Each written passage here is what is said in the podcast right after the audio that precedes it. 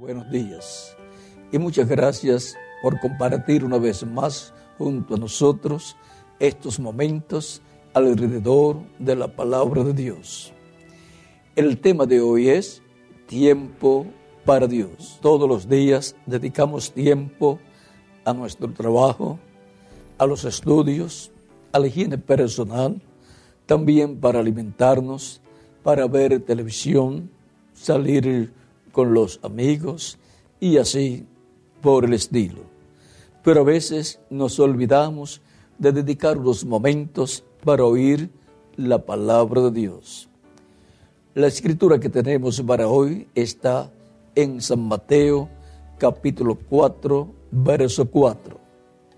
Escrito está, no solo de pan vivirá el hombre, sino de toda palabra que sale de la boca de Dios. Jesús dijo, escrito está.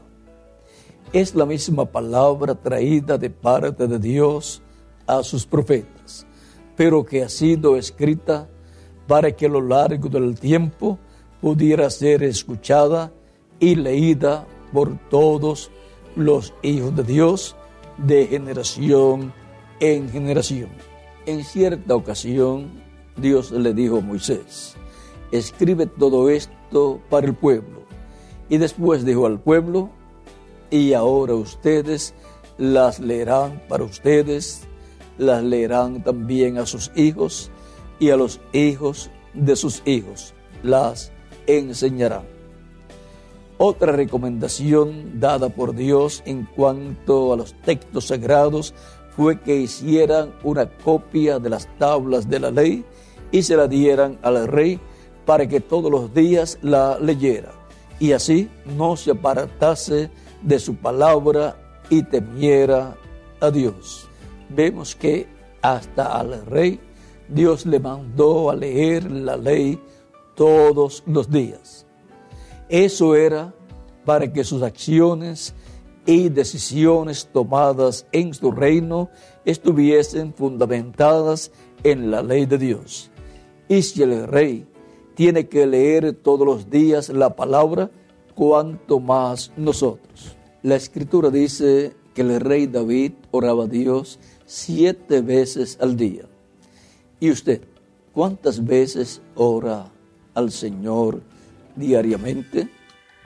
David fue un rey conforme al corazón de Dios y muchas veces al día él se presentaba ante el Señor.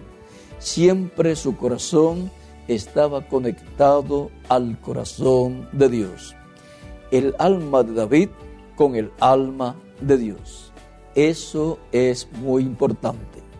Estar en contacto con nuestro Dios, el creador de los cielos y de la tierra, y mantenernos leyendo su palabra, que es la que nos fortalece cada día para seguir adelante en la trayectoria de la vida. No hay cosa más dulce y más pura que la palabra de Dios. Es la que ordena los pasos del justo y sacia la sed del sediento. La palabra de Dios es como una semilla que al ser sembrada nace, echa raíces, crece y luego lleva fruto, porque tiene diferentes etapas. Algunas personas piensan que con solo decir que cree en la palabra de Dios es suficiente. No, esa palabra que recibió tiene que pasar por diferentes etapas en la vida de la persona. Esa palabra al nacer en su corazón tiene que crecer y para crecer tiene que ser regada con el agua de la enseñanza de la palabra para que la persona se llene de más conocimiento del programa divino y se arraigue esa palabra en su corazón, en su alma y en todo su ser, hasta llegar a ser lo principal para la persona. Por lo tanto, lo más importante para nosotros no es el cuerpo físico ni las cosas materiales, sino nuestra alma y las cosas espirituales. Usted puede alimentar su cuerpo con vegetales, con frutas, con carnes y puede darle agua a tomar también, pero a su alma no la puede alimentar con frutas, carnes, vegetales y agua. Tiene que ser con la palabra de Dios, que es el alimento para nuestra alma. No solo de pan vivirá el hombre, sino de toda palabra que sale de la boca de Dios. Se requiere que toda persona se ocupe de su salvación y lo haga con temor y reverencia y alimente su alma con la palabra de Dios para que viva una vida espiritual sana, llena de vigor y fuerza.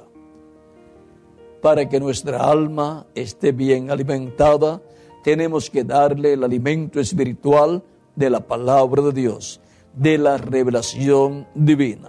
Cuanto más conocemos a Dios, ¿sabe usted lo que sucede? Lo amamos más. Es como en el matrimonio o cuando los novios están enamorados. ¿Quiere saber cómo puede el amor crecer? Conociéndose mejor y cada vez que se conocen más, se aman más. Por lo tanto, cada vez que nos acercamos más a Dios, aumenta nuestro amor por Él. Y la medida que lo buscamos, vamos teniendo con Dios más intimidad.